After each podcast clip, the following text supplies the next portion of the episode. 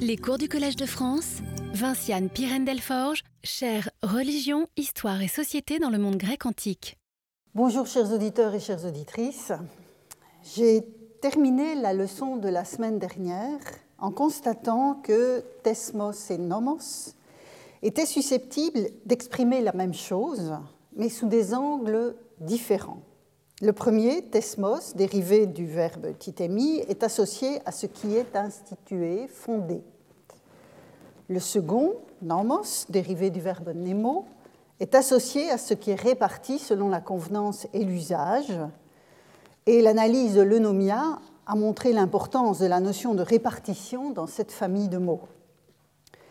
Nous avons vu avec Dracon et Solon l'usage du terme de thesmos pour désigner des lois mises par écrit, ce que des textes ultérieurs qualifieront de nomoi, et nous l'avons vu aussi avec le texte de Xénophon dans la Syropédie.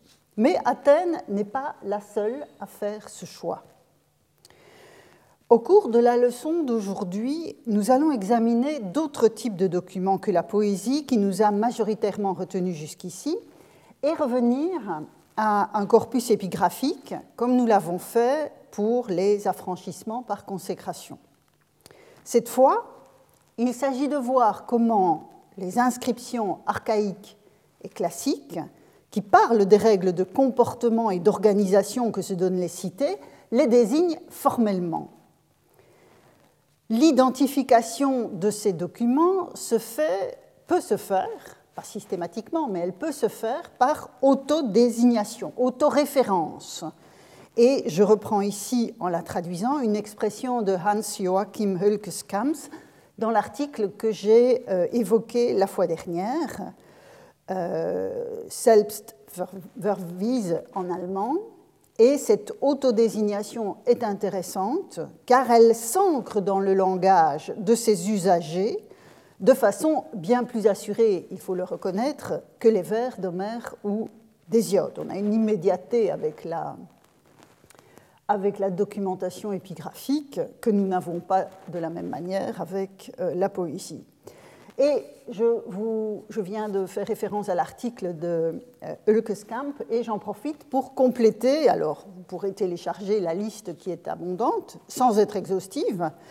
Euh, j'étoffe un peu la, bibliographie évoquée euh, la fois dernière avec toute une série de réflexions sur un nomos, thesmos, la loi et la loi écrite, c'est un point sur lequel je vais revenir aussi.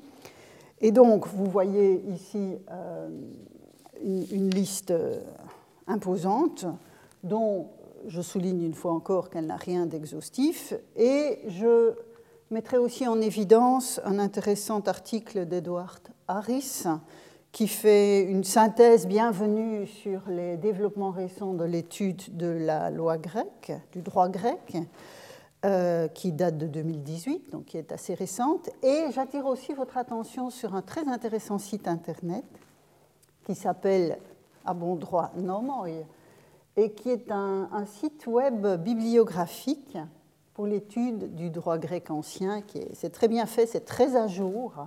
Et donc vous trouverez euh, à cette adresse euh, une bibliographie, elle qui tente à l'exhaustivité. Pour que nous puissions l'apercevoir, l'autoréférence dans les témoignages implique évidemment la mise par écrit des documents. Les modalités et les objectifs de cette mise par écrit ont été et restent largement discutés. La bibliographie que je viens de vous montrer l'atteste. Comme souvent, l'intensité des débats érudits est inversement proportionnelle à la précision de notre documentation. La tentation est grande de projeter sur ces moments pauvres en témoignages les synthèses qu'offrent des auteurs anciens des siècles ultérieurs qui parlent de ce qu'on a pu appeler l'âge des législateurs. Les auteurs ultérieurs, en l'occurrence, c'est Hérodote, c'est Aristote, bien sûr, c'est Éphore, voire plus tard encore Diodore de Sicile ou Plutarque et d'autres. Et donc la tentation, ben, c'est d'aller chercher dans cette documentation plus récente, plus, ample dans ses, ambitions et de projeter sur les siècles qu'elle est censée décrire euh, les informations qui sont données. Mais comme l'ont souligné main chercheurs, les grands législateurs archaïques, et je mets des guillemets, dont rien n'a été conservé que l'image d'une vie d'exception, ont toute chance d'être des constructions et des élaborations postérieures, inspirées par les visées philosophiques et historiographiques de leurs auteurs. L'information à en retirer pour étudier les législations archaïques reste difficile à interpréter, voire irréductible à ce qu'elle entend décrire. Dans la perspective de l'étude lexicale et sémantique menée jusqu'ici dans la poésie archaïque, hein, c'est ce que nous avons fait toutes les leçons précédentes, ce sont dès lors les documents épigraphiques qui auront ma faveur, et tout particulièrement, je l'ai dit, les processus d'autodésignation des textes qu'ils portent. Exprimé autrement, sous forme de question cette fois, quel est le nom que se donnent les décisions prises par les collectivités archaïques quand celles-ci y font explicitement référence. À ce processus autoréférentiel, on ajoutera le nom servant à désigner, les autres normes mentionnées par les documents en question. Donc il y a à la fois l'autoréférence et la référence à d'autres types de documents euh, de portée similaire. Nous allons donc passer en revue cette euh, documentation, ces témoignages précieux pour le propos euh, qui est le mien. La plus ancienne décision collective, c'est bien connu, euh, décision collective écrite que l'on a mise au jour remonte au milieu du 7e siècle et provient de Dréros dans l'île de Crète, sur l'île de Crète sur un bloc de calcaire qui faisait sans doute partie des, assises ou des, murs du temple local d'Apollon Delphinios, est gravé le texte suivant, dont je reprends globalement la traduction qui en a été donnée euh, par euh, Henri Van Effanter et Françoise Rusé dans leur précieux recueil intitulé Nomima. Je lis la traduction avec vous. La cité a ainsi décidé quand quelqu'un aura été cosme, alors on va franciser le terme euh, grec de cosmos, qui est la, magistrature principale à, Dréros, quand quelqu'un aura été cosme de 10 ans, le même personnage ne sera plus cosme. S'il venait à être cosme, dans tous les cas où il prononcerait un jugement, lui-même devra l'amende au double. Il sera maudit, privé de ses droits civiques, aussi longtemps qu'il vivra, et tout ce qu'il aura fait comme cosme sera nul. Et puis, on a la mention de jureur, le cosme, peut-être un collège, c'est discuté, les damioi, là aussi, portée très discutée du terme, et les vins de la cité. On serait évidemment tenté de voir derrière ces deux dernières notions euh, l'Assemblée et le Conseil, mais bon, tout ça est, extrêmement euh, euh, fragile, puisqu'on on manque singulièrement d'arrière-plan pour un tel document. L'inscription s'ouvre sur un adverbe démonstratif, le AD, que vous avez sous les yeux, qui pointe vers le contenu du texte non autrement désigné. Nous avons affaire ici à une décision publique impérative qui s'apparente à un décret, dirions-nous dans un vocabulaire plus récent. Il s'agit de limiter l'itération de la charge de Cosmos, donc je l'ai dit, le plus important magistrat de la cité. Sortant de charge, ce magistrat ne pourra plus assumer la charge pendant avant dix années. Cette injonction connaît diverses interprétations dans la bibliographie. Elle manifeste soit la volonté d'éviter une prise de, de, pouvoir de type tyrannique, soit, de façon plus plausible, un souci d'égalité entre les familles aristocratiques susceptibles d'accéder à la charge. Quoi qu'il en soit, à ce stade, la cité s'affirme, c'est ça qui m'intéresse ici, la cité s'affirme, hein, on a le, mention de police comme troisième mot de l'inscription, elle s'affirme en tant qu'instante de décision avec différentes composantes qui apparaissent comme jureurs à la fin du texte. Mais, vous l'aurez remarqué, on ne sait pas quel nom spécifique les gens de Dréros conféraient à la lettre de leur décision. Et un autre texte que je n'ai pas repris ici euh, de la fin du siècle, du même siècle, donc du 7e, euh, s'ouvre sur une expression semblable, sans plus de détails. La cité a ainsi décidé. Donc c'est manifestement la formule euh, qui est privilégiée. Et cette décision de la fin du, 7e siècle est elle aussi affichée sur les murs du temple d'Apollon avec d'autres du même type.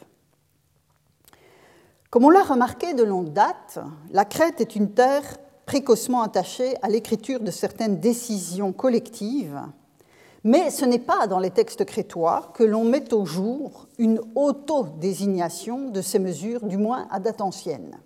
Il faut pour cela élargir la focale à l'ensemble du monde grec et avancer un peu dans le temps. Donc, je voulais euh, afficher ici euh, cette, toute première, euh, ce tout premier état, de la, enfin, ce tout premier document de, notre, de, nos témoignages, mais je dirais qu'il me sert peu dans mon présent propos, hormis le fait qu'on voit clairement la cité comme telle se mettre en scène, en quelque sorte, dans, ce, dans cette prise de décision. Élargissons donc la focale. Une célèbre inscription de Grèce centrale permet d'appréhender dans un même document les entrelacs de Thesmos et de Nomos annoncés par le titre de ma leçon. Il s'agit de ce que l'on appelle habituellement la loi sur la colonie de Nopacte. Vous avez la référence à l'écran, donc IG 9 1 2 3 718, repris euh, lui aussi ce document dans le recueil de Van et Rusé Nomima. Donc, de quoi s'agit-il? Il, s'agit en fait d'une plaque de bronze opistographe mise au jour sur le site de l'ancienne cité de Caléon. Et j'ai mis ici une carte à l'écran. Vous voyez l'étoile rouge, c'est Caléon. C'est la copie, cette plaque de bronze, c'est la copie destinée aux gens de Caléon, d'une loi, j'utilise le terme vague à ce stade qui est reçu dans la, bibliographie, même si c'est lui qu'on va discuter évidemment. Cette loi donc établie pour une colonie établie par les Locriens de l'Est, que l'on appelle hypocnémidiens, donc qui sont situés ici, au nord-est de la, de la Béotie, euh, sur le site de nos pactes, l'étoile jaune sur la carte. La date reçue pour ce document est la décennie entre 460 et 450. Donc vous voyez qu'on a fait un, fameux bond dans le temps par rapport au document de Dréros, puisqu'il y a quand même deux siècles qui les séparent. Le document compte 45 lignes, je ne vais pas évidemment produire les 45 lignes, et par facilité, je vous donne la structure du document. Dans une première partie, on a la proclamation de la nouvelle identité civique des colons. Ils sont désormais de nos pactes. Ensuite sont déterminés des droits qu'ils conservent dans leur cité d'origine, notamment pour la participation au culte, et ce qu'il advient s'ils décident de revenir dans leur cité d'origine. Ensuite apparaissent neuf clauses numérotées, un serment de fidélité, euh, les compétences respectives de la colonie et de la cité mère en termes de fiscalité et d'héritage, des dispositions particulières pour des groupes spécifiques. Et la dernière clause concerne l'interdiction de porter atteinte aux décisions prises et les sanctions prévues en cas de manquement. Puis, à la fin, il est répété dans le document, il est reprécisé que ce document vaut pour les locriens hypocnémidiens et les caléens, qui sont donc les colons de nos pactes. Au sein des neuf clauses numérotées, donc euh, les, neuf clauses numérotées, apparaissent des références à des dispositions existantes dans les différentes communautés concernées.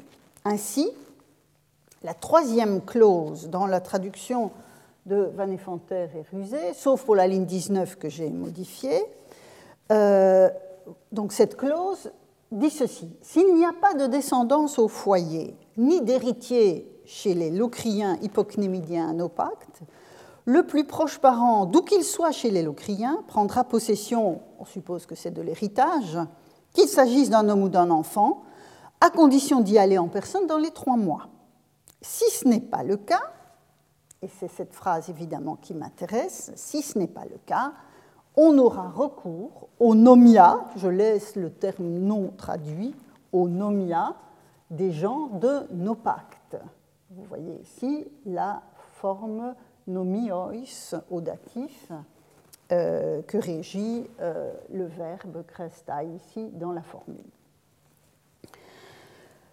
L'expression se retrouve à plusieurs reprises dans d'autres clauses de ce même document qui évoquent soit les nomioi des gens de nos pactes ou ceux des locriens hypocnémidiens. Voilà une, autre clause, la cinquième en l'occurrence, vous voyez la, numérotation tout au début. Je lis la traduction avec vous. Pour les percotariens et les misakeis, bon, je n'entre pas dans ce détail, mais ce sont des sous-groupes de, l'ensemble. Si l'un d'eux devient nopactien, lui et ses biens à nos pactes suivront les nomias des gens de nos, de.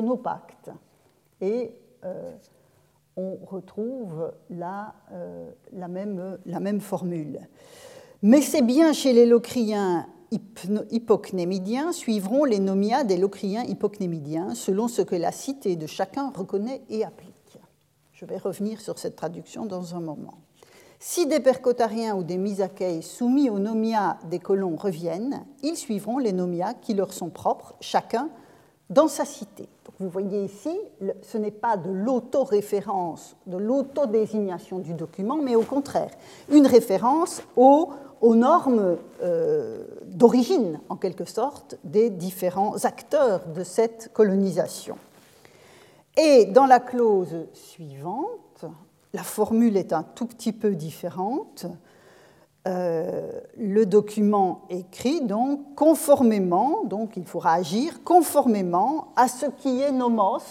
Vous avez ici l'expression nomos esti, euh, ce qui est nomos pour chacun, chez les locriens, hypoc némidia, ce qui est une variation sur la formule de, euh, des. Enfin, la dernière clause sur les sanctions en cas d'atteinte portée aux dispositions du texte se referme sur la référence à un serment et à un vote effectué au terme de la procédure. Vous voyez ici le texte, aux lignes 45-47. On prononcera le serment. Alors ici, le serment, donc orcon à l'accusatif, euh, est qualifié de nomion. Donc là, j'ai traduit euh, traditionnel ou légal selon le choix que l'on fait pour, euh, pour, traduire donc le terme. le vote sera fait dans une urne. Et puis, voilà la dernière partie du texte que j'évoquais tout à l'heure dans le résumé que je vous en ai fait. Le tetmion, je ne vais pas traduire à ce stade, le tetmion, pour les locriens hypocnémidiens, sera également valide pour les caléens, les colons, compagnons d'Antifatas. Et voilà donc la fin du document. Dans cette partie, les auteurs du recueil Nomima, donc Van et Rusé, ont traduit Tetmion, que j'ai moi laissé en translittération, par loi établie, Tetmion étant la forme neutre euh, que nous avons déjà rencontrée pour les Tesmia d'Athènes, évoquée euh, par Hérodote la, fois dernière, et il s'agit donc ici de l'élément d'autodésignation que nous puistons. Totetmion, c'est-à-dire l'équivalent de l'attique euh, tesmion, identifie ici l'ensemble des dispositions prises par le document pour régler le statut des membres de cette expédition conduite par Antiphatas, dont je ne vous étonnerai pas en vous disant qu'on ne sait rien. Et ces dispositions sont prises en regard de la cité d'origine de tous ces membres de l'expédition. On voit ici que ce groupe, comme souvent d'ailleurs dans les, dans les dans les expéditions de ce type, le, groupe est d'origine variée, même si l'ancrage locrien est partagé. Mais donc il y a des, arrière-plans différents en termes de, nomia, de nomos, pour tous ces membres de l'expédition. En outre, le terme tetmion, ici, que vous avez toujours sous les yeux, pourrait être lié au processus de mise par écrit. Or, dans les différentes communautés concernées, que ce soit dans les cités d'origine des colons en Locride et à Caléa, ou à Neupact, à la cité donc où se sont installés les colons, des dispositions antérieures existent avec lesquelles il faut compter. De telles dispositions sont désignées à quatre reprises, on l'a vu, par tanomia, selon le même principe de formation du terme que tetmion, mais en regard de nomos cette fois, et au serment, pour le serment euh, de la ligne 24, euh, vous le voyez ici, pardon, ce n'est pas la ligne 24, c'est une erreur ici, c'est la ligne 45. Euh, vous avez donc le serment qui est qualifié de nomios. Dans les, donc dans les traductions que je vous ai soumises de toutes ces clauses, un peu arides, je le concède, j'ai conservé la translittération euh, nomia, nomos ou tetmion ici, qui renvoie, enfin en l'occurrence nomia et nomos, renvoie à ce que j'ai appelé précédemment les manières d'être et de faire socialement requises, que ce soit parmi les hommes ou les dieux. Ce sont donc des usages socialement normés et dès lors normatifs dans la société divine comme dans la société humaine. Hein. Ce sont les acquis des développements précédents. Les nomia du texte sont les normes traditionnelles, ici, donc dans ce texte-ci, et dans le contexte précis de ce document, elle relève de ce que j'ai appelé précédemment le droit coutumier. Traduire nomia par loi au pluriel reste bien sûr possible, et c'est ce que font d'ailleurs Van Effanter et Rusé dans leur recueil, mais le terme français implique un formalisme, voire une mise par écrit que le document ne permet guère d'assurer. Outre l'usage autoréférentiel de Tetmion auquel je vais revenir dans un instant, ce qui me permet d'aller vers cette euh, interprétation de Nomia comme un arrière-plan qui n'est pas forcément mis par écrit, c'est, je vous avais dit que j'allais y revenir, l'usage de euh, Nomizei à la ligne 26 du document. C'est notamment cet usage qui m'invite à privilégier l'idée de normes traditionnelles plutôt que de loi au sens d'une disposition prise par le groupe et mise par écrit euh, au, cœur de la, au sein de la cité. Je vous ai déjà parlé de ce verbe, nomitzain, à propos, il y a déjà un certain temps, à propos de la notion de la croyance. C'était ma première année de cours ici. En effet, vous vous rappellerez peut-être que nomitzain tous teus a pu être traduit parfois par croire au Dieu. Et ceux qui me suivent depuis le début se souviendront peut-être que j'avais proposé alors une toute autre traduction de l'expression avec la formulation double de reconnaître et d'honorer. Puisqu'on n'a pas de mot unique en français pour saisir cette double dimension de nomézain. Et en fait, c'est le cas ici aussi, dans ce document.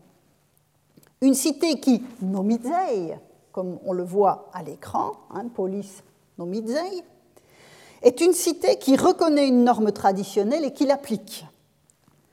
Donc on voit ici cette double portée hein, du verbe exactement comme dans Nomizei tous teus. Ça, c'est mon premier argument pour aller plutôt, enfin pour éviter plutôt le sens de loi, hein, avec tout son formalisme dans la traduction de nomia, mon deuxième argument, et donc Nomidzei soutient en fait euh, cette, proposition, mon deuxième argument, c'est précisément l'usage de Tetmion à la ligne non pas 25 mais 45, 46 euh, en l'occurrence. Euh, c'est cet usage. en effet, Tetmion apparaît à la fin du document dans un choix qui me semble relever ici davantage du contraste que de la simple synonymie.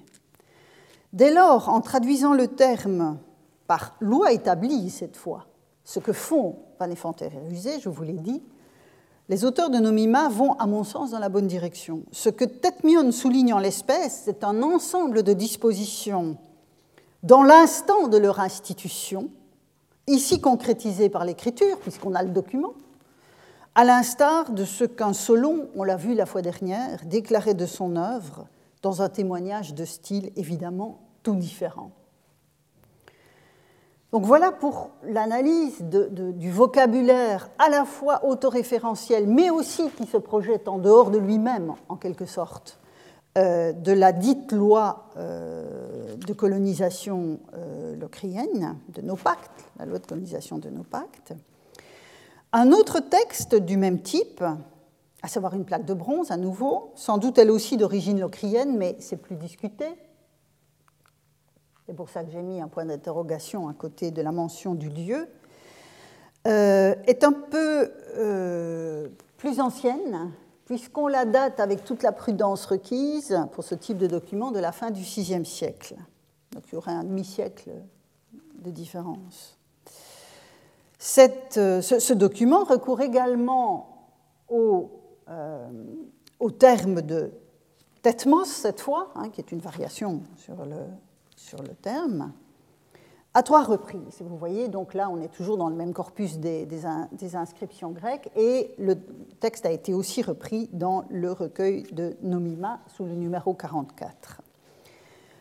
Le texte a été qualifié de loi foncière. Vous voyez qu'on utilise très volontiers le terme de loi dès qu'il s'agit de ce type de document. Et il s'ouvre sur une formule explicite annonçant un tel contenu. Donc autant dans la dite loi de colonisation de nos pactes, Tetmos arrivait à la fin, sanctionnant en quelque sorte tout ce qui précédait, ici, le terme arrive à la première ligne que ce tetmos concernant la Terre soit durable. Vous voyez, tetmos rodé peritas gas, donc gas en, en, en.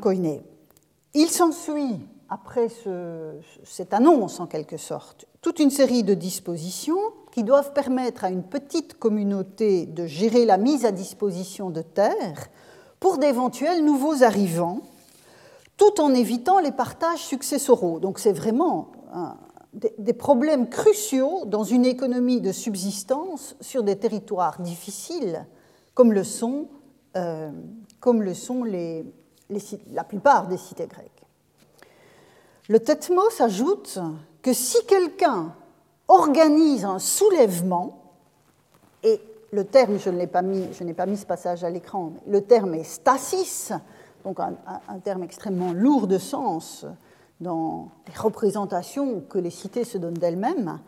Donc, si quelqu'un organise une stasis pour réclamer un partage des terres, il sera maudit à jamais, lui et sa famille, dit le texte.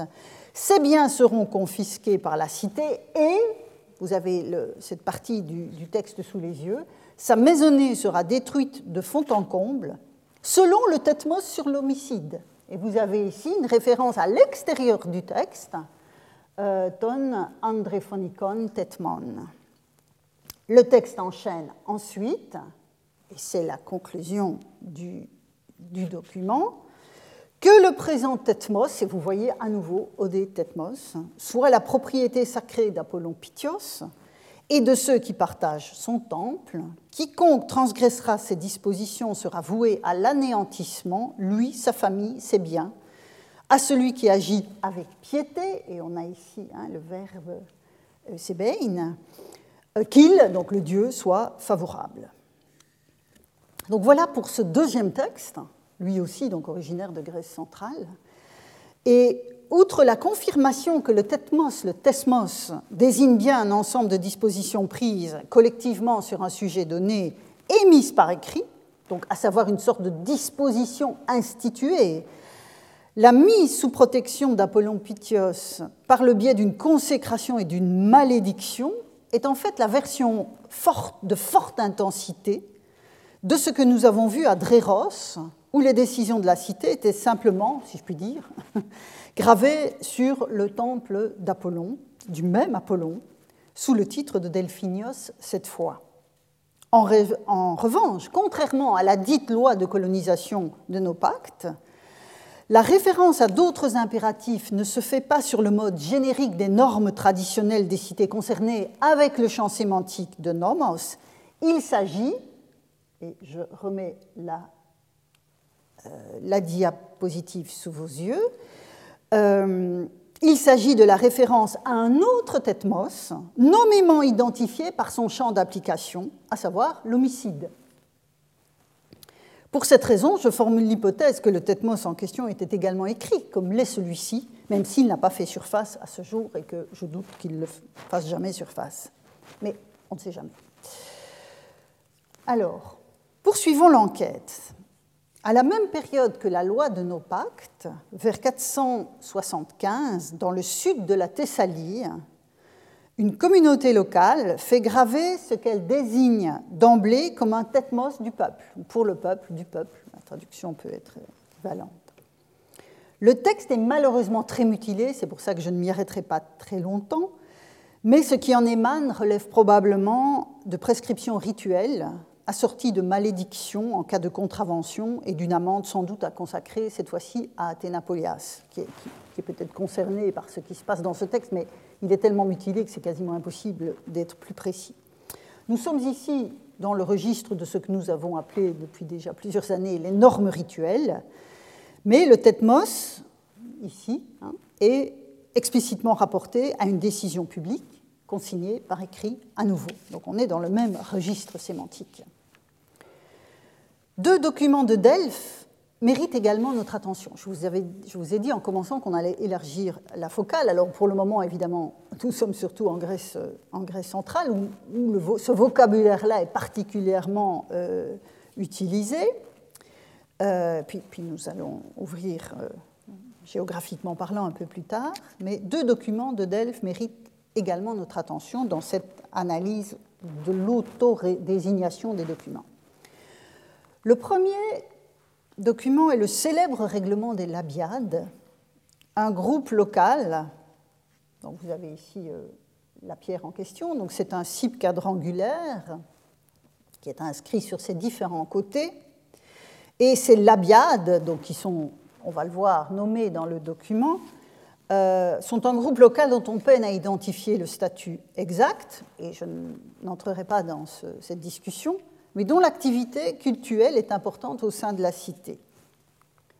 Alors, j'ai deux références bibliographiques pour ce document. il y en aurait plus, il y en aurait davantage, mais pour les, faces dont je vais vous parler, donc pour la face A et B, on peut se fonder sur le choix d'inscription de Delphes numéro 30, pour les deux autres faces aussi, évidemment, puisque le choix d'inscription de Delphes euh, envisage la totalité du document, mais pour les faces C et D, si vous voulez de l'open access, de l'accès ouvert, vous pouvez consulter euh, le CGRN, donc la Collection of Greek Ritual Norms, numéro 82, qui reprend uniquement les faces C et D. Alors, je vous ai dit, je n'entre pas dans la discussion sur le statut des labiades, je n'entrerai pas non plus dans le détail de ce document complexe, qui est daté, donc, qui est plus tardif que ce dont je vous ai parlé jusqu'ici, daté du tout début du IVe siècle, mais regroupant sans doute des données pour partie, en tout cas plus anciennes. Deux passages m'intéressent pour le présent propos. Tout d'abord, la face A du document qui est mutilée au début, hein, vous voyez que la stèle est, est, tronquée en quelque sorte, les accidents de la conservation, euh, la face A du document, donc mutilé en son début, cite le serment que doit prononcer le responsable du groupe, qui jure de l'administrer avec justice, dit Kaios, selon les normes, je cite les, trois premières lignes conservées, selon euh, les nomoi de la cité et ceux des labiades. Ah, vous voyez la répétition de l'article qui implique qu'on a deux ensembles, en quelque sorte. Euh, alors, ces noms, ils peuvent être aussi bien des noms écrits qu'oraux, on ne peut pas trancher, et il ne faut pas forcément le faire, car oralité et écriture restent étroitement imbriquées dans ces communautés et elles le resteront très longtemps. Même chose sur la face B aux lignes 15 et 16, faisant référence à un autre moment des prises de, des, prises de décision du groupe. Avant le vote, ils jureront par Apollon, Poséidon, Fratrios et Zeus Patros de voter selon l'équité, à nouveau Dikaios, conformément au nomoi des Delphiens. Cette fois, vous avez donc l'expression katon nomus ton delphon. Donc, kata tous nomus tous delphon. En revanche, sur la face C apparaît le terme que nous analysons. Là encore, on est donc euh, en dessous de la, des cassures. Hein, c'est pour ça que vous avez une lacune préalable. Et sur cette face C, on a cette affirmation Hod tetmos, qui nous est familière maintenant, euh, Perton donc voici le tetmos en matière funéraire, suivi d'une série de dispositions, effectivement, sur les funérailles, les rites funéraires, mêlant des considérations de type somptuaire à des règles de conduite appropriées durant la procession de funérailles. Il s'agit surtout d'éviter le, caractère ostentatoire de, l'opération, les cris, les gémissements, les lamentations, donc euh, selon des, dispositions que l'on connaît ailleurs dans le monde grec. Dès lors, j'interpréterai la présence conjointe des deux termes nomos et tesmos dans le document de la même manière que précédemment, dans le cadre d'une distinction entre nomos, un ensemble générique de normes partagées par une cité ou un groupe de façon traditionnelle, qu'elles soient ou non écrites, face au tesmos, à savoir l'institution en acte et en tout cas en publicité de dispositions prescriptives dans un champ donné qui forment alors un tesmos. Je vous avais annoncé deux documents pour Delphes, voici le deuxième. C'est un tesmos qui porte sur les prêts à intérêt. Donc vous voyez que le champ d'application de, tout ce vocabulaire est évidemment large en fonction des, préoccupations de la communauté qui statue. Ce document, ce Tesmos, est daté de la même période. Euh, donc on est à la fin, fin 5e, début 4e siècle, donc ici publié dans les fouilles de Delphes. Euh, donc sur le prêt à intérêt, et ce document a été mis au jour dans le sanctuaire d'Apollon et il était gravé sur, un des, sur la paroi latérale d'un des trésors, un de ces bâtiments euh, construits par des cités pour accueillir leurs, euh, leurs offrandes aux dieux. Alors, sur la première colonne, il y en a plusieurs, sur la première colonne, colonne tout au début du texte, on a donc cette invocation Théos Tuca qui est banal sur nombre de dispositions prises par des cités ou des groupes. Et puis, revoilà la formule qui nous intéresse, otetmos. Euh, je traduis donc euh, le, grec. Voici le tetmos, que je ne traduis pas en l'occurrence, établi en assemblée plénière sous l'arcontat de Cadiz par 454 votes. Donc on est dans quelque chose d'extrêmement euh, institutionnalisé. Et dans le même texte, deux autres références aux dispositions prises par le Tetmos recourent, là, cette fois-ci, au terme de nomos. Donc l'auto-désignation du texte euh, change à l'intérieur du même, fluctue, on va dire, à l'intérieur du même document. Euh, toujours donc à la colonne, dans la première colonne, aux lignes 17-19, on a cette euh, disposition si l'on prête moins d'une mine, contrairement au nomos, on sera privé de sa créance et on payera 20 drachmes, etc. Et j'attire votre attention aussi sur le fait qu'à la ligne 14 de cette colonne, l'autodésignation à ce, cette, disposition sur le prêt à intérêt est désignée par parta gegramena, donc par le fait que c'est mis par écrit. Donc on a en fait trois manières de désigner ce texte euh, dans, dans le document. Et enfin, dans la clause de protection des dispositions prises à la fin, voici ce qui est écrit. Si quelqu'un, à l'égard de ce nomos pour le prêt de tout argent quelconque, qu'il soit démiurge ou simple démote, entreprend de l'abroger, qu'il soit sujet à la malédiction, comme s'il faisait un nouveau partage des propriétés ou proposer l'abolition des dettes, ce qui est évidemment très intéressant. Les clauses finales de ce document attestent, si besoin en est, l'importance continue des questions de dette de terre et de partage éventuel de terre dans les cités, dont les dispositions normatives restent en cette fin de Ve siècle des modèles privilégiés pour les malédictions à opposer aux contrevenants d'autres décisions. Hein, c'est, très clair ici. Pour cette, cette, cette décision concernant le prêt à intérêt, pour protéger le texte qui ne devrait pas être abrogé, on va chercher l'exemple par excellence de cette malédiction, c'est la question des euh, partages de terres et d'abolition euh, de dettes. Or, ce sont précisément les problèmes que Solon dit avoir affrontés par la rédaction des Tesmoï et que le Tetmos locrien sur la terre met également en lumière. C'est en ces matières et probablement aussi dans le domaine de la protection des personnes que la nécessité d'une mise par écrit des décisions collectives s'est fait sentir avec le plus de force. À cela s'ajoute l'encadrement des fonctions exécutives de la cité, comme on l'a vu à Dréros, à propos de euh, l'interdiction d'accéder plusieurs fois à la charge de Cosmote sur une durée de dix ans. Donc ce sont vraiment des points extrêmement importants dans l'équilibre Hein, dans l'équilibre, dans l'eunomia, dirait Solon, de ces petites communautés que sont les poleis grecs. Évidemment, nous ne devons pas oublier pour autant l'éclatement du monde grec et la variété des choix susceptibles d'être opérés d'une communauté à l'autre pour la consignation par écrit des règles auxquelles elle estime devoir donner un affichage pérenne. Cet affichage pérenne, c'est évidemment la vertu du métal, on l'a vu avec les plaques euh, locriennes, euh, de la pierre, mais aussi du bois, même s'il est forcément plus fragile, mais à l'aune de la durée des générations humaines, le bois est un mode aussi de, conservation.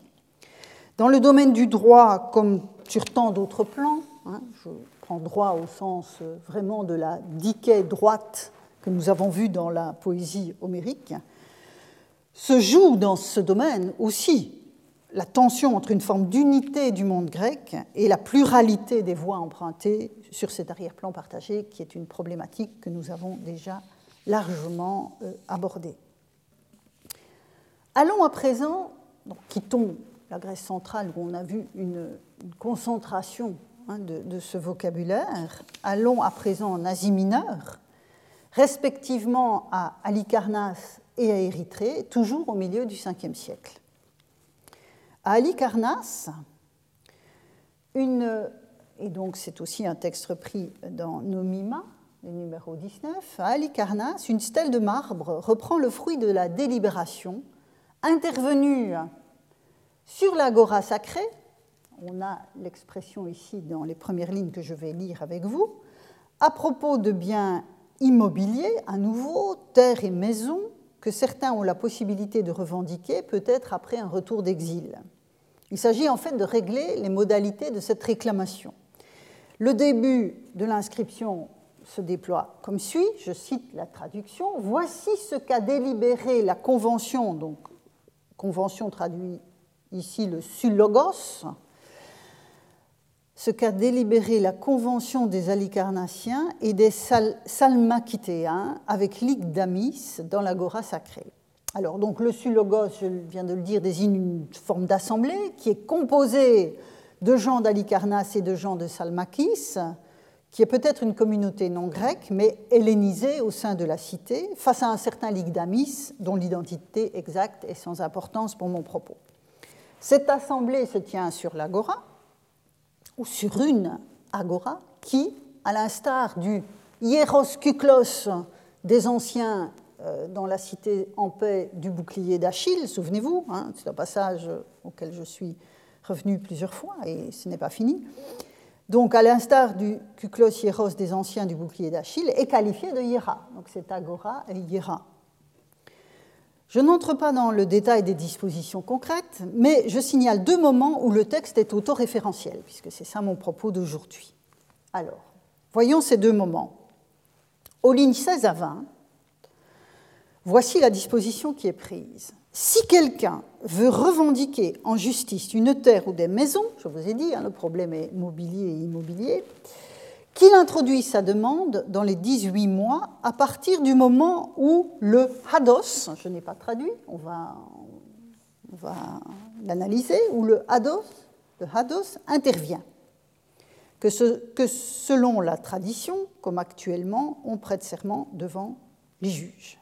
Et vous voyez que la tradition, en l'occurrence, c'est non, bon, ici j'ai traduit de façon euh, affirmée. Deuxième moment d'autodésignation du document, aux lignes 32-37 cette fois, ce nomos, hein, vous avez ton nomon touton, ce nomos, donc eh bien ce qui, le texte qui émane de la décision, ce nomos, si quelqu'un veut le supprimer ou proposer un vote afin que ce nomos soit abrogé, la traduction n'est pas très belle, mais elle reflète, elle est littérale et elle reflète le, le grec, que ces biens soient vendus et deviennent la propriété sacrée d'Apollon et que lui, donc le contrevenant, soit exilé à jamais. Le terme hados de la ligne 19 est tiré du verbe andano qui signifie plaire, être agréable, que nous avons déjà vu passer dans l'inscription de Dreros. Hein, c'est le, même verbe sous une autre forme que vous avez ici.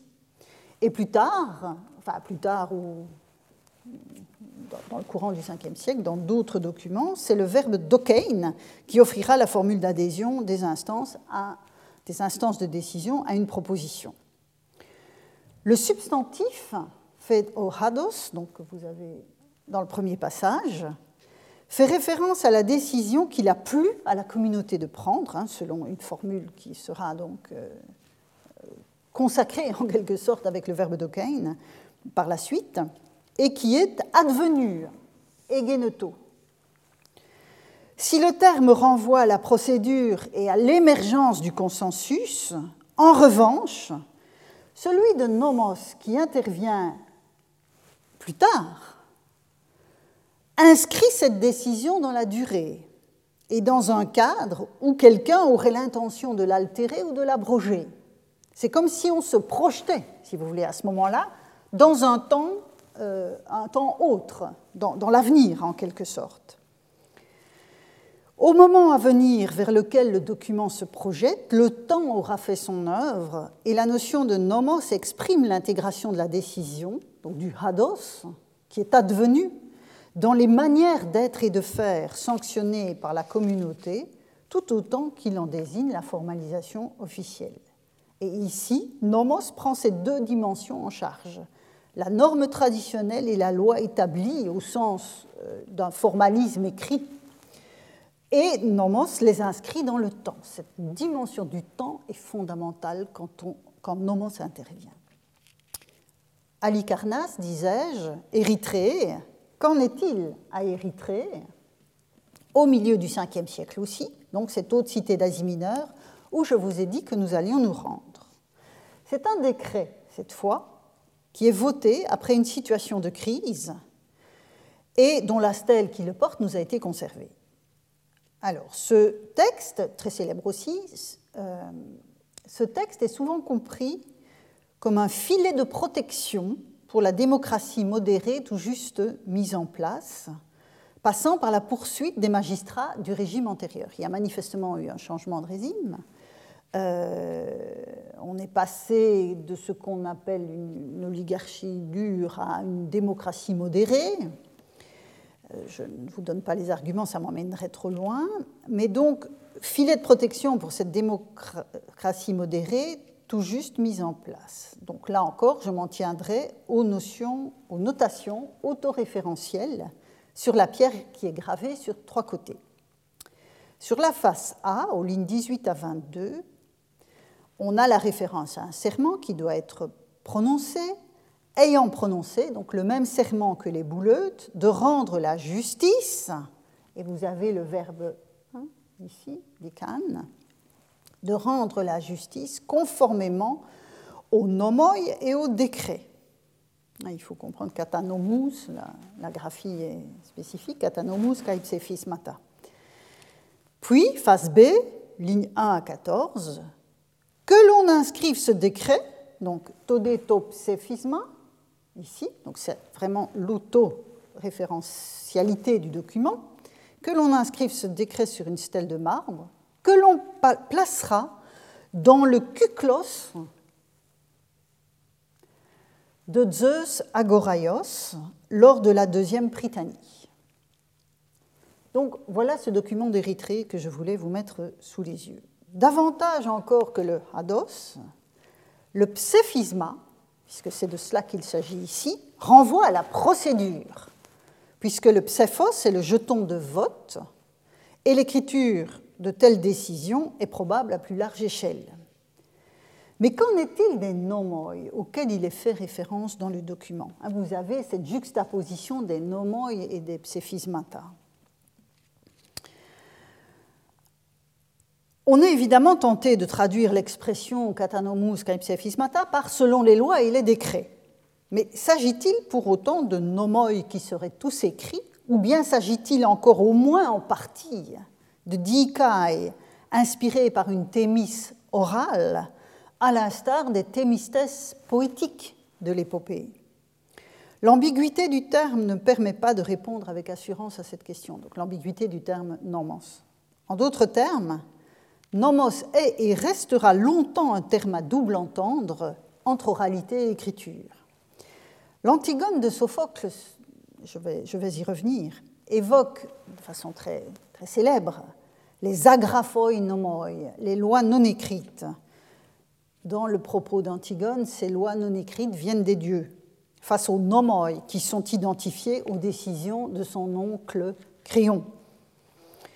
On voit s'amorcer à ce moment-là, évidemment, la distinction de Xénophon dont j'ai parlé la fois dernière entre les tesmoi des dieux, même si le vocabulaire n'est pas, pas le même, et les nomoi des hommes, mais sans que les usages, vous l'aurez remarqué, sans que les usages concrets de Tesmos que nous venons de parcourir ne permettent d'ancrer une telle opposition dans l'usage du vocabulaire des cités.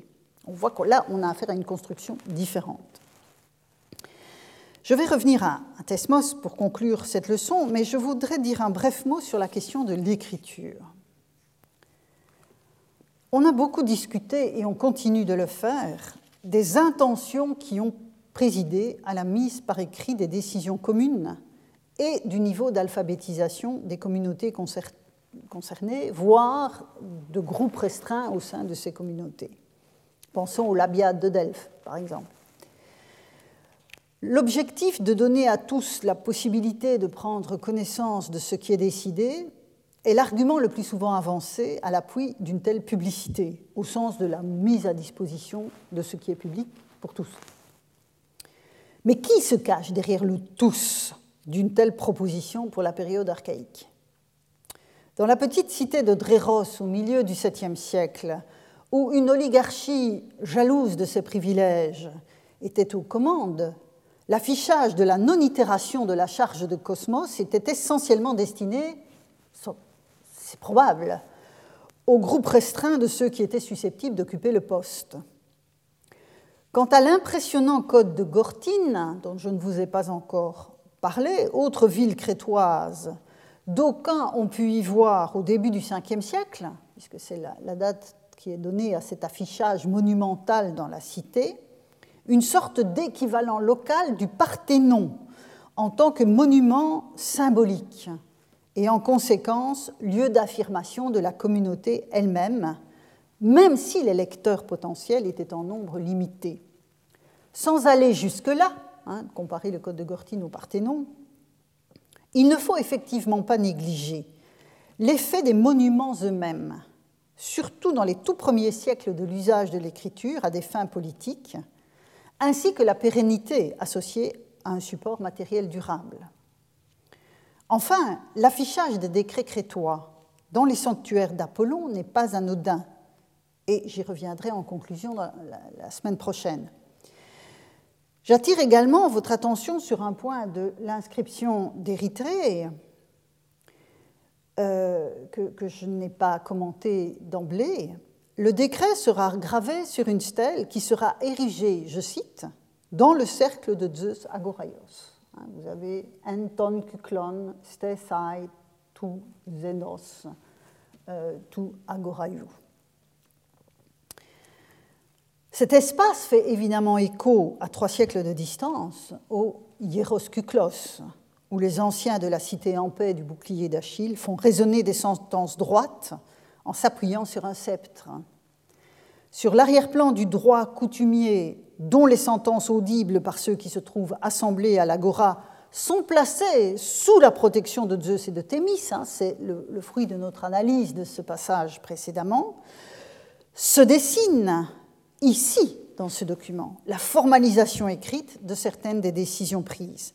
Le hieros kuklos, et je me permets de l'appeler ici ce, ce kuklos d'Érythrée, hieros, de le qualifier de hieros, puisqu'il est explicitement associé à Zeus Agoraios, ce hieros kuklos accueille désormais un monument inscrit, à savoir visible de tous, lisible par ceux qui le peuvent et audible par ceux qui ont le loisir de se faire lire l'inscription. Et le monument, autant que l'écrit qu'il déploie, est placé sous la protection du Zeus de l'Agora. Une telle formalisation par l'écriture, qui va s'amplifier au fil des siècles, hein, entre le document de Dréros et les documents de la fin du 5e, début 4e dont je vous ai parlé, il y a une amplification du phénomène. Une telle formalisation, donc, par l'écriture, s'atomise en de multiples décisions circonstancielles. Vous avez vu ici les documents qui font référence à toute une série de points extrêmement euh, précis. Et cette, décision circonstancielle qui dissuade de faire l'hypothèse d'une conception davantage intégrée du droit grec à ce moment de l'histoire grecque, sous la forme notamment d'une codification proprement dite. Même le dicode de Gortine, dans une certaine mesure, euh, a, des, a, des, intentions extrêmement précises liées à des points très, spécifiques qui dissuadent d'y voir ce qu'on pourrait appeler dans notre vocabulaire un code. Même chose pour les lois de, euh, Solon. L'argument, et de ce point de vue, l'argument de la fragmentation de notre documentation, et donc aussi l'argument du silence. Hein. On dit euh, la fragmentation, ça veut dire qu'on a tellement perdu qu'on ne peut pas en juger, mais cet argument ne suffit pas à balayer ce constat de l'atomisation hein, de, de, des décisions euh, mises par écrit. Et l'usage contrasté de thesmos et de nomos m'invite à préciser cette idée qui sera la conclusion de ma leçon d'aujourd'hui et nous ramènera d'abord à Athènes. Évoquant il y a un instant les agraphoi nomoi de Sophocle, pas de l'Antigone de Sophocle plutôt, je me situais à la fin des années 40 du 5e siècle avant notre ère, à Athènes donc. La tragédie évoque ainsi la question des nomoi traditionnels, ces manières d'être et de faire socialement sanctionnées, qu'Antigone rapporte à la volonté des dieux eux-mêmes sur la longue durée face aux décisions circonstancielles et tout humaines prises par son oncle Créon et consignées par écrit. La question ressurgit avec une acuité particulière dans la dernière décennie du Ve siècle, toujours à Athènes, donc dans le fonctionnement institutionnel de la cité, et non seulement sur la scène du théâtre de Dionysos. À ce moment-là, Athènes qui est en perte de vitesse contre Sparte et ses alliés, puis après la défaite qu'il lui inflige, connaît deux révolutions oligarchiques qui toutes deux jettent une lumière crue sur la problématique des lois et les manipulations auxquelles elles sont potentiellement soumises. Une fois la démocratie rétablie après 403, la cité prend des mesures pour arrimer le régime ainsi restauré à ses nomoi. Un décret, mais pas uniquement, vous allez voir, un décret cité par l'orateur Endocide est révélateur de ce processus. On est là tout au début du IVe siècle, après le rétablissement de la démocratie. Je lis la traduction du décret avec vous qu'a euh, qu donné Marcel Pirard dans un article dont vous trouverez la référence dans la liste que je vous ai montrée tout à l'heure. Donc, pséphisma, on a la mention ici qui est évidemment due à Endocide qui a demandé Hein, puisqu'il s'agit d'un discours où il se défend d'une accusation, euh, il demande la production d'un décret. Donc on a pséphisma. Il a plu au peuple.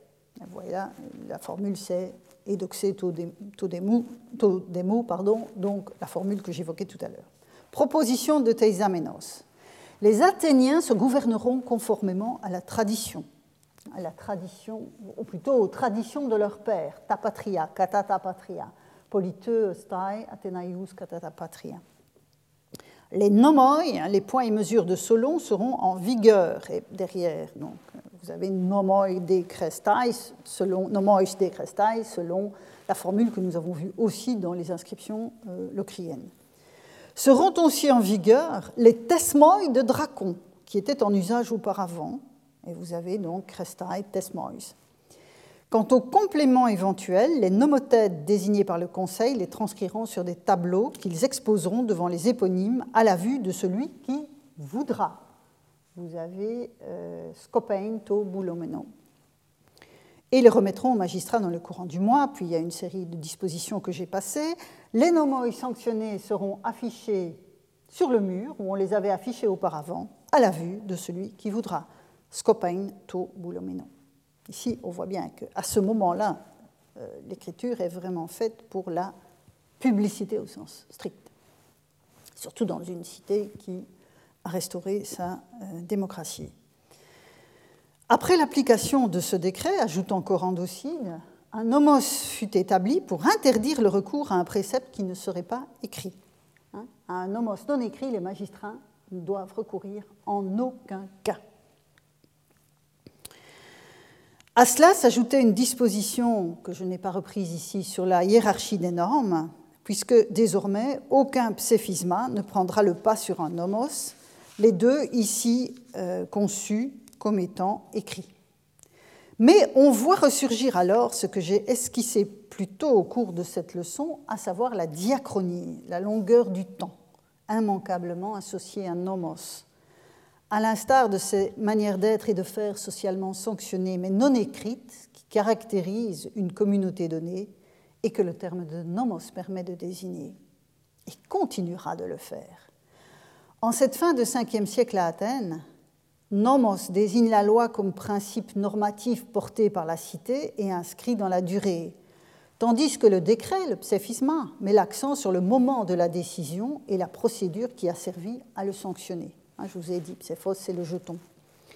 Quant à Thesmos, l'usage qui en est fait dans le décret cité par Andocide montre qu'il a alors acquis, à Athènes en tout cas, hein, parce qu'il faut bien distinguer ici les corpus, il a acquis à Athènes la saveur de ce qu'il y a de plus ancien, puisque c'est aux lois de Dracon qu'il s'applique, tandis que celles de Solon sont ici des nomoi le terme de thesmos fleure bon l'archaïque.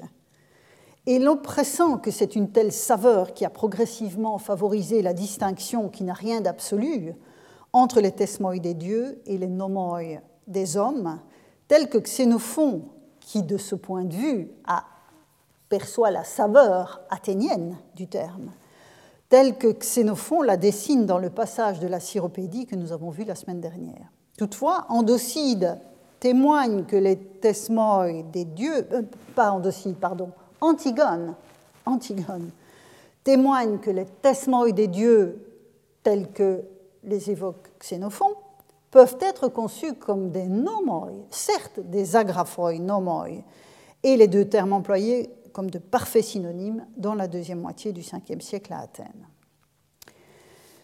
Le parcours effectué aujourd'hui en différentes région du monde grec invite à aller plus loin dans la compréhension du mot thesmos. Le terme désigne les lois de Dracon et de Solon dans des usages anciens, mais aussi, on l'a vu aujourd'hui, les différentes décisions mises par écrit ailleurs qu'à Athènes sur des supports en métal et en pierre, ou en pierre. Il ressort de cette observation que de telles occurrences associent étroitement Thesmos à l'écriture comme procédure concrètement instituante. Entre le 7e et le 5e siècle, les cités grecques vont employer un vocabulaire varié, fluctuant, on l'a vu, hein, d'une cité à l'autre, pour exprimer leurs décisions. Je vous rappelle le hados, nous avons le pséphisma, auquel j'aurais pu ajouter, et je l'ajoute rapidement, euh, la, rétra. Vous avez ici, Achios, donc euh, gardant les décisions, donc Estia, quelque chose d'Estia, gardant les décisions du peuple. Rétra, c'est aussi une forme d'auto-désignation que l'on retrouve également euh, à Olympie sur des documents qui émanent de la cité d'Hélice. Vous avez à Ratra, donc Rétra ici, euh, que l'on trouve donc sur ces, décisions. Rétra, donc, qui évoque l'oralité d'une proclamation. C'est ce référent-là que l'on a derrière le terme, tout en constatant que dans les documents d'Olympie et parfois dans un même document, comme ici, cette décision pour les Éléens, décision des Éléens, on a une référence à ce qui est extérieur au document qui se fait non pas par des nomoi cette fois, mais par l'antique écrit, Tographos Tarkaion, et à la fin de la, je dirais, de, l'exposé de la décision des Éléens, on a la référence au tone graphone, tout tone, ces écrits-ci, donc au sens des dispositions écrites. Donc vous voyez que les choix sont potentiellement variés dans la manière dont, les communautés désignent ce qu'elles font. Quand une communauté, et c'est cela qui m'a majoritairement occupé aujourd'hui, quand une communauté choisit le mot tesmos, elle paraît bien mettre l'accent sur l'institution des dispositions prises et sa traduction en acte par la consignation écrite. Il s'ensuit la création d'un objet qui s'offre au regard dans un espace donné. Et c'est, à mon sens, cela qui est mis en avant avec l'usage épigraphique autoréférentiel de Tesmos que nous avons parcouru aujourd'hui. Et je reviens un moment parce que ceux qui me suivent depuis un certain temps savent que j'essaye toujours de, penser ensemble les différents types de témoignages auxquels nous avons affaire et de ne pas mettre l'épigraphie dans une case hermétique et puis la poésie dans une autre case hermétique sans relation entre les deux. Je pense qu'on a tout intérêt à ouvrir les portes. Et donc, je vous remets sous les yeux ce passage du chant 23 que nous avons vu la semaine dernière, avec cet apax de Thesmos dans la poésie euh, homérique, avec le fameux lit hein, d'Ulysse et, de, Pénélope, qui est ancré dans le sol hein, du, palais euh, et que l'on ne pourrait pas déplacer sans abattre l'olivier sur lequel il est chevillé, chevillé dans un ensemble complexe. Et donc ce tesmon, hein, ce tesmon, ce tesmos de leur ancienne couche, est lui aussi un objet concret, complexe, qui traduit en trois dimensions ce dont il témoigne, à savoir le mariage du couple royal d'Ithaque.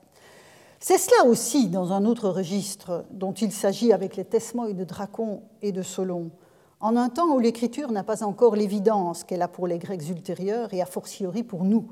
La consignation par écrit des dispositions pour régler les questions d'homicide avec Dracon ou pour lutter contre la stasis avec Solon est un ensemble institué, bien sûr, mais aussi un ensemble d'objets que l'écriture permet de, mettre devant, si vous voulez, hein, d'élever, d'établir.